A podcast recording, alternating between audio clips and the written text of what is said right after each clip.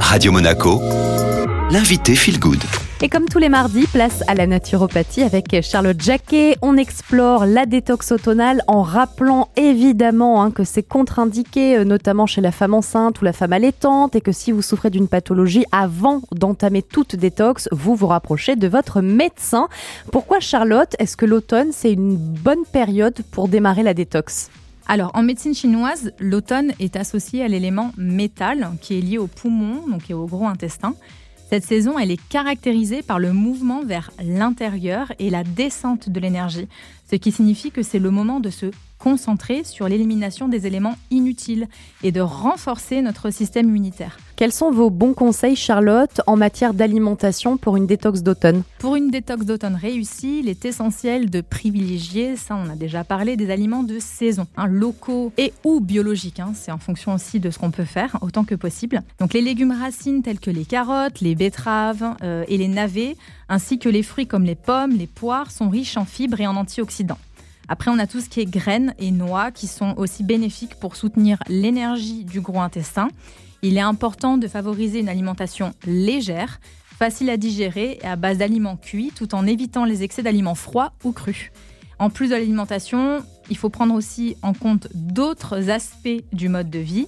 Donc l'exercice modéré, la pratique technique de relaxation comme le yoga ou la méditation, euh, l'optimisation du sommeil, c'est des éléments qui sont vraiment clés bien s'hydrater puisque notre corps en a besoin. Donc on va vraiment essayer d'augmenter sa quantité en eau pure, je dis bien en eau pure, donc hormis les tisanes, etc. Et surtout limiter la consommation de boissons sucrées, hein, ça c'est très important, et réduire l'exposition au maximum aux substances qui sont toxiques en utilisant des produits naturels et en favorisant un environnement sain. Quand on veut faire euh, une détox, il y a euh, plusieurs parties, le drainage, la revitalisation, la stabilisation. Donc on démarre par la première, le drainage. Qu'est-ce qu'on peut faire d'un point de vue euh, naturel pour aller drainer à la fois ses poumons et le gros intestin qui sont les deux organes phares pour la détox automnale?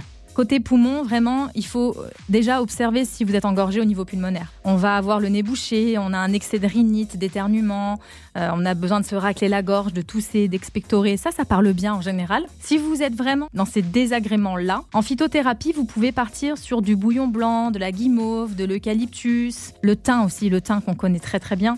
Pour l'intestin, pareil, là aussi, vous pouvez vous observer.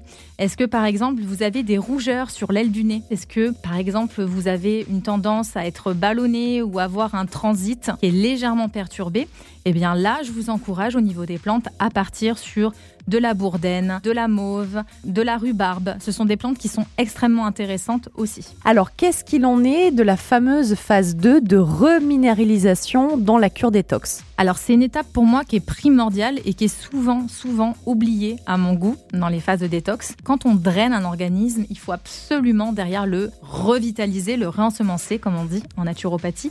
Donc je conseille à nos auditeurs qui nous écoutent de boire des infusions de feuilles d'ortie séchées pour euh, son action justement qui est reminéralisante sur les os. Durant quelques minutes, c'est simple, vous allez faire bouillir 3 cuillères à soupe de plantes dans 500 ml d'eau jusqu'à ce que le liquide y devienne vert clair. Et puis vous allez retirer du feu et filtrer avant de le consommer.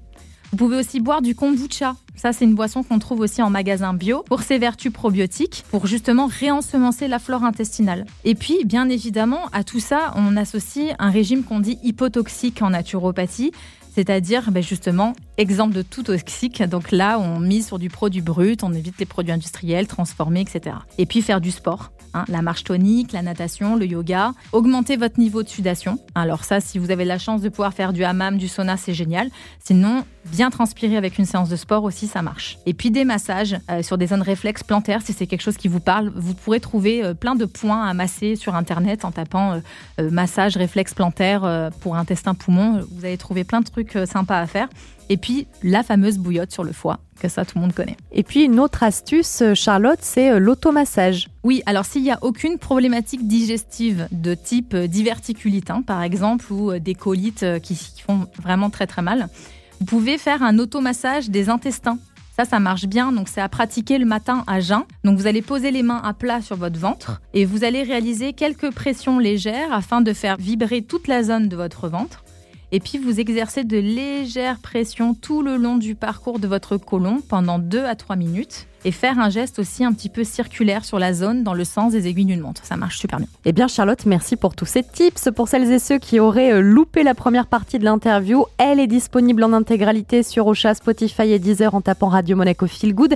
Et on en profite avec Charlotte pour bien vous rappeler qu'une détox, ce n'est pas anodin. Ne faites pas les choses tout seul, faites-vous accompagner de professionnels et encore plus si vous prenez euh, par exemple un traitement médicamenteux, soyez toujours euh, très précautionneux. Je vous laisse maintenant profiter de la playlist. Je vous souhaite une belle matinée avec nous sur Radio Monaco.